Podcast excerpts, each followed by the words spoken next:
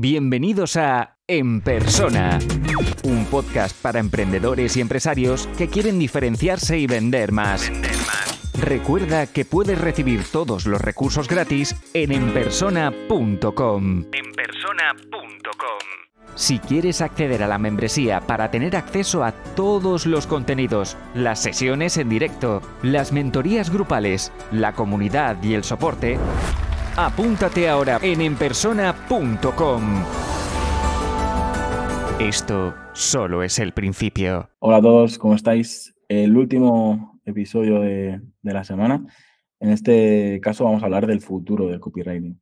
Estamos en un momento donde apretas un botoncito y te escriben dos mil palabras, mil palabras, lo, lo que quieras. Y encima, si le preguntas y le dices, actúa como un copywriter profesional y, escribe una página de ventas de no sé qué y tal, ¡pum!, te lo hace.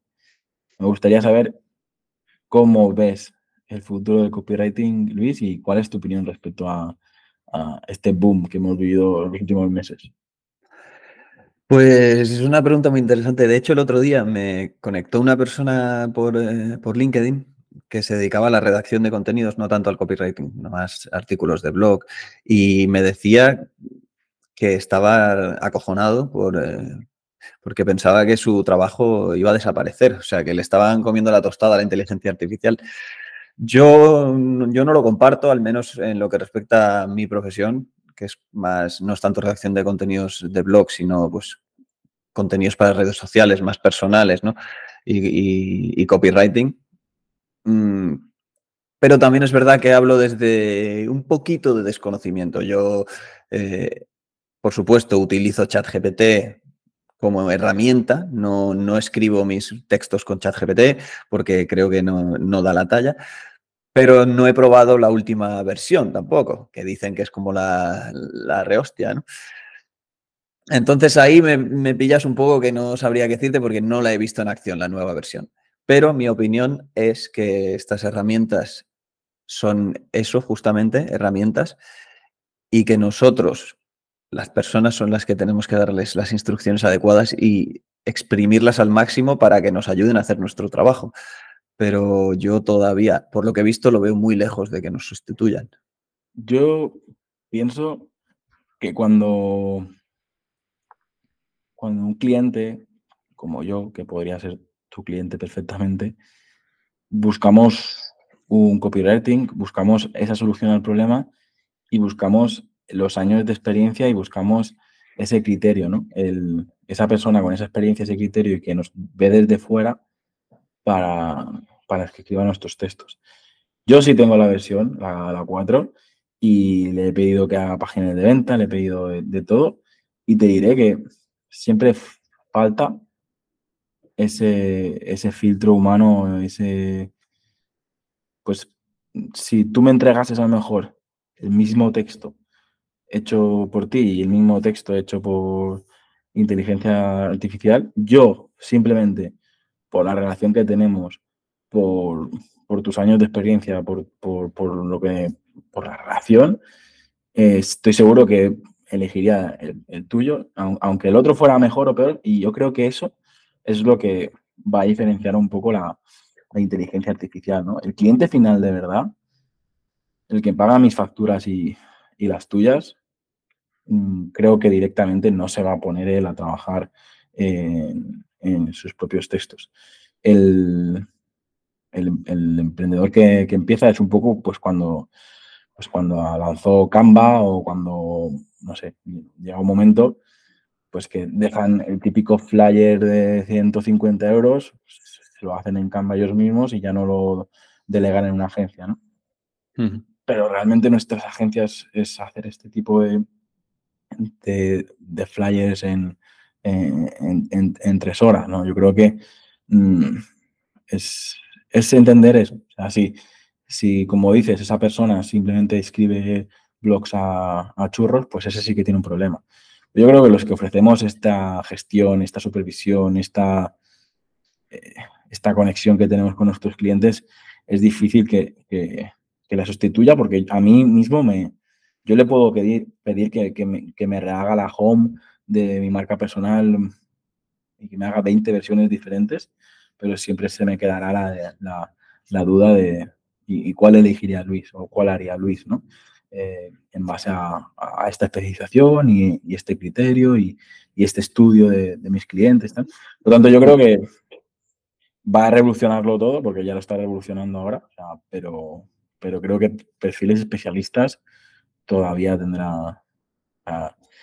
me estoy enrollando mucho, pero ahora me ha venido a la cabeza eh, una, máquina de vending, la típica que tenéis en cualquier polideportivo, que le echas una, una moneda y te saque una Coca-Cola o lo que sea. Pues era una así de, perritos calientes, ¿no? y, me, y me hace gracia que le, metían el dinero y en una, una vez solo te sacaba el pan, otra vez solo te sacaba la salchicha, otro no le ponía salsa, otro no sé qué. Al final yo creo que estamos en un momento de, de revolución, que vamos a ver, nosotros sí que vamos a ver esa transformación, pero pues no sé, es como cuando se lanzó la imprenta y, y, los primeros libros pues todavía tenían, no, eran ni, los mejor, ni las mejores portadas ni la mejor maquetación, eran libros impresos, ¿no? Pero todavía han pasado muchos años para que se revolucione el producto. Yo creo que la inteligencia artificial no van a pasar tantos años, porque en cuestión de tres meses ya han sacado no sé cuántas versiones, pero aún así eh, creo que para terminar es una herramienta que los profesionales debemos usar, pero que el, cliente final mm, no, va a ser usuario directamente de, ella, al menos para esto. Al menos para mm. este Y a lo mejor me equivoco y me, me freís en los comentarios, pero eh, el cliente final lo que quiere es estar eh, tranquilo con su familia, no sé qué tal, y el que quiere hacerlo él mismo, ya probablemente no es nuestro, nuestro público, ¿sabes? Eso, justamente eso último te iba a decir, ¿no? Siempre habrá gente, oye, que va a recurrir a, no, quiero un email, pues ¿qué hago? ¿Le pago, eh, ¿le pago 100 euros a Luis o, voy a ChatGPT y que me lo haga? Joder, pues me ahorro los 100 euros, voy a ChatGPT. Esa persona no es mi cliente, porque si ese es el tipo de email que le interesa, mm, yo no, sé si quiero trabajar con él, ¿no? Y justo yo estaba pensando ahora, es que desde el, todo lo vemos desde la perspectiva que nos da lo que hay ahora mismo. No sabemos cómo de rápido va a evolucionar ni hacia dónde va a evolucionar. Entonces, yo ahora estaba pensando que joder, he estado trabajando una secuencia de emails y una carta de ventas para un cliente. Yo pienso en lo que he escrito y digo, es imposible que lo escriba la inteligencia artificial eso. Y ya no te hablo de, lo genial que sea a nivel de copywriting, psicología, sino de, yo qué sé, la forma de expresarlo, el formato que le doy, no sé, ese, ese fluir ¿no? Que, la inteligencia artificial no tiene, no entiende, porque no es una, no es una persona, entonces no, no es capaz de, ahora mismo, de generar esa fluidez que, se la doy yo porque al fin y al cabo estoy escribiendo como hablo, estoy diciendo las cosas como, como, yo, como yo las expresaría. No sé cómo explicarlo bien, pero lo veo a años luz en esos aspectos. Pero claro, repito, a lo mejor en seis meses eh, me calla la boca y, le, puedes decir, eh, mira, esto es un ejemplo de copywriting de Luis Garau, hazme 100 emails así y, y chao, ¿sabes? Yo creo que es, algo que, veremos pronto, porque lo que tú dices, en seis meses probablemente ya sabremos muchísimas más, más cosas. Pero creo de verdad que también hay cosas que no van a tener sentido. Yo acabo, veo avatares que no son reales, que parecen reales, pero que, son, avatares que, que, ya tienen su propio canal de YouTube, que ya se mueven, hablan y, y todo y como si fuera una persona real. Eh, vi una que un perfil que parecía un, era una bueno, tenía aspecto de japonesa, no es japonesa porque pero claro, hasta qué punto tiene sentido que sigamos a un avatar que, que crea contenido que, que, no, que no es una persona, no hay supongo que acabaremos teniendo conexión, ¿no? Con eso. O si teníamos conexión con nuestro Tamagotchi o nuestro Faber o como se llamase el muñeco mm. feo ese, ¿sabes? Eh, Firby, Firby, no sé, da igual. Eh, la cuestión ah, es que Es que mi hermana, me ha venido a la cabeza que mi hermana tenía Joder, ¿cómo un- se, llama- cómo se llamaba eso? esto lo, re- esto Bueno, lo tendrás que llamaba- pero es que ahora mismo... Eh, sí, tío, un... Furby, Furby, Furby. Furby. Furby. Pues si teníamos conexión con el, con el Furby, con el Tamagotchi, el Tamagotchi, el Tamagotchi y, cualquier cosa tecnológica, ¿no? Pues tenemos conexión contra nuestra Nintendo 64, eh, pues podemos tener conexión con, con este tipo de, herramientas nuevas, ¿no? Pero me da la sensación que lo que te decía, o sea, llegará un momento que sí, yo le podría decir, créame 100 textos al estilo de Luis Grau.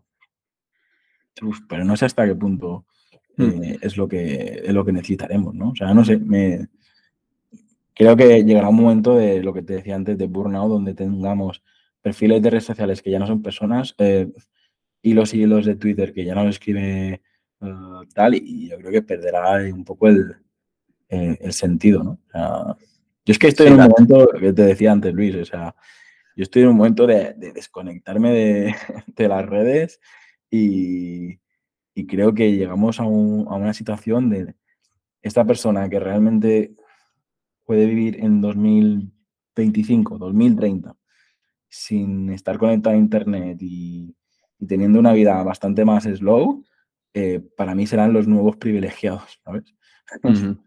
Totalmente. Es, es- es algo que veremos dentro de poco, ¿no? El, el que se pueda permitir no estar conectado a Internet, que Internet no sea su trabajo y, y no tener esta, esta presión constante de actualización cada mes, eh, creo que será un privilegiado, la verdad. Supongo que será Sí. gente que vivirá de rentas o gente que, que- que tendrá trabajos muy, muy analógicos. Bueno, no hace falta necesariamente en vivir 100% desconectado, ¿no? Simplemente tener la capacidad y la libertad de decidir desconectarte eh, una parte importante de tu día de Internet, ¿no? Porque al final, joder, lo que estamos es enganchados, somos esclavos, ¿no? Eh, por una parte, por el trabajo, pero eso poco a poco yo creo que si somos inteligentes y nos lo montamos bien, podemos ir mejorándolo, pues oye, eh, mediante automatización, organización, etcétera. Pero, pero luego está esa lucha de, tío, desconectarte. O sea, aprender a desconectarte de verdad en redes sociales, tal. Y esa es la gente que, que será privilegiada, ¿no? La que sea capaz de aprovechar al máximo Internet para ganarse la vida de puta madre de forma lo más automatizada posible. Automatizada me refiero a pues, esas tareas, ¿no? No a ChatGPT. Pero luego con el tiempo suficiente y la capacidad para desconectar y no, no ser un zombie más de las redes sociales.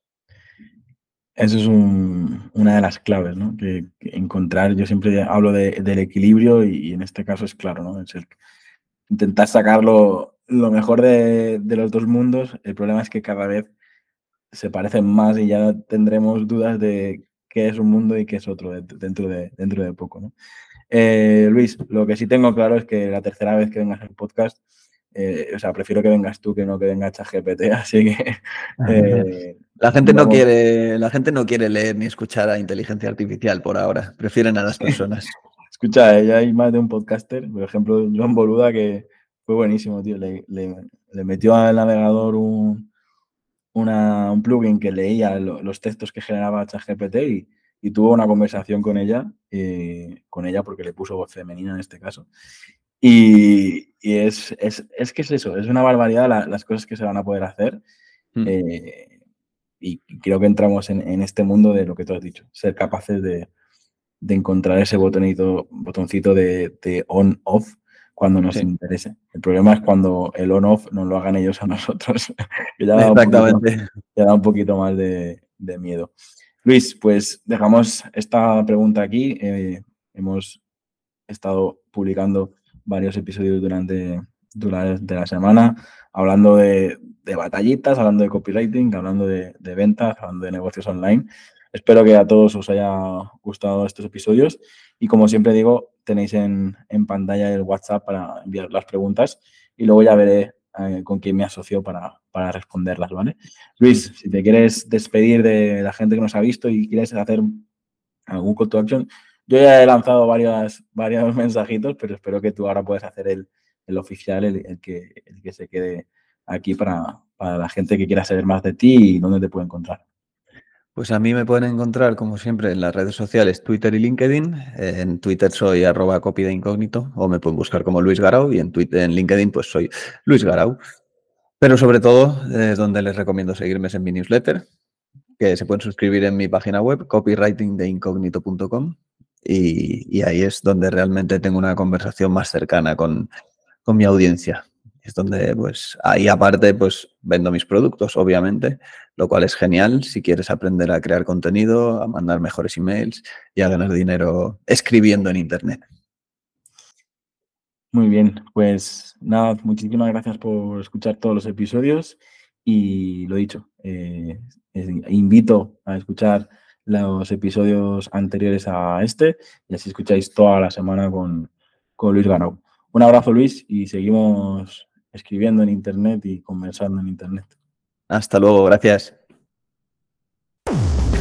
Si te gusta este podcast, puedes dejar una reseña o un comentario. Es la mejor forma de ayudar para crecer y llegar a más gente.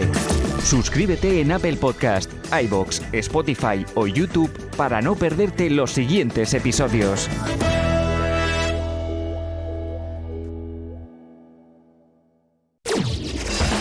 Y aquí termina el episodio de hoy. Muchas gracias por escucharlo y compartirlo en redes sociales. Encuentra este y todos los otros episodios en enpersona.com.